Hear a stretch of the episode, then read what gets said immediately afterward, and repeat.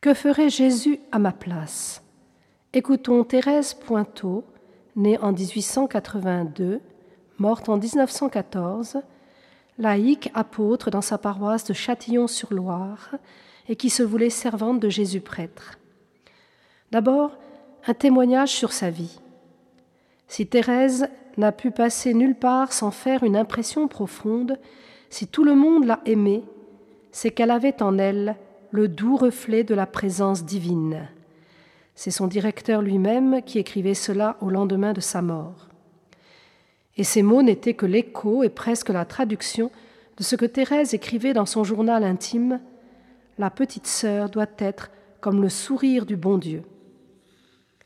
Jésus lui disait Sois mon tabernacle vivant, communie à mon sacerdoce, demande-moi beaucoup, demande-moi mon cœur. Il faut que ta vie soit une perpétuelle communion.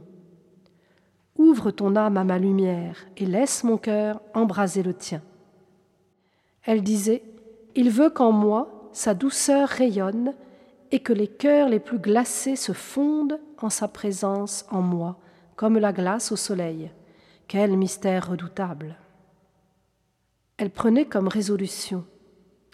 Pendant les visites, en entrant, entrer aussi dans le cœur de Jésus, comme pour y prendre le Saint-Sacrement et apporter les bénédictions de Dieu.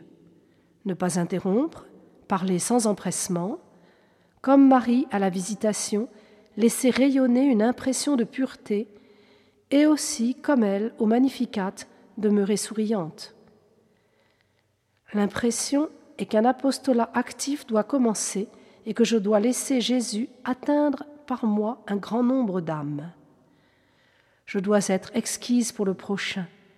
Plus la rose s'ouvre, plus elle rayonne de beauté et de parfum.